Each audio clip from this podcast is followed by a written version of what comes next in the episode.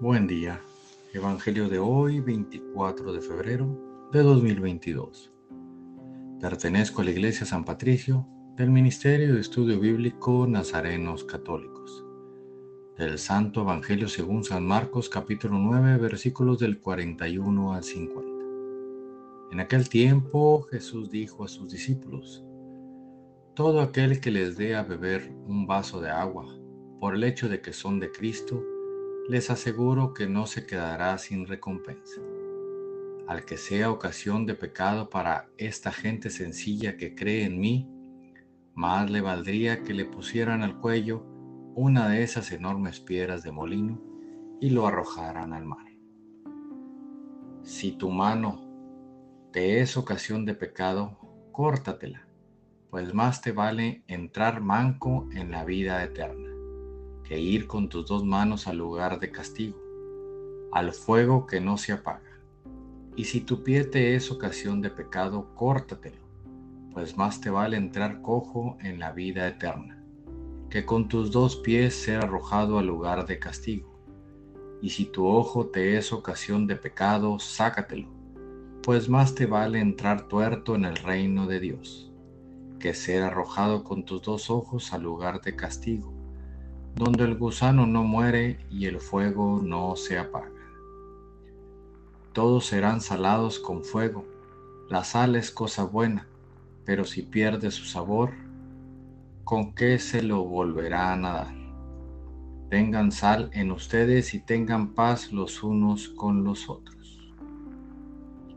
Palabra viva del Señor. Reflexionemos.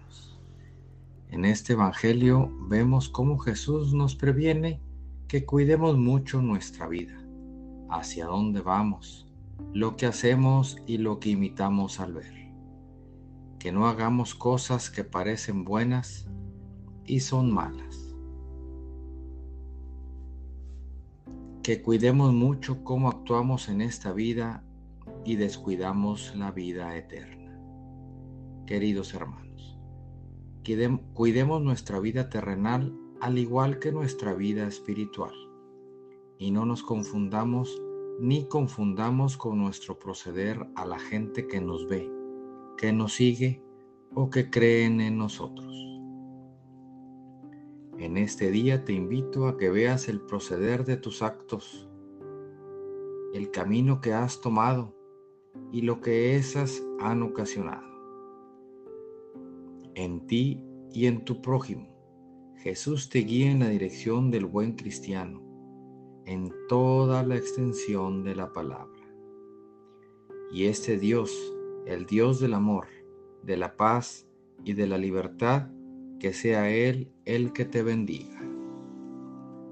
Oremos. Nada te turbe, nada te espante. Todo se pasa. Dios no se muda la paciencia todo lo alcanza. Quien a Dios tiene, nada le falta. Solo Dios basta. Vayamos con alegría a proclamar lo que Dios nos ha enseñado. Que tengan un excelente día. Paz y bien para todos.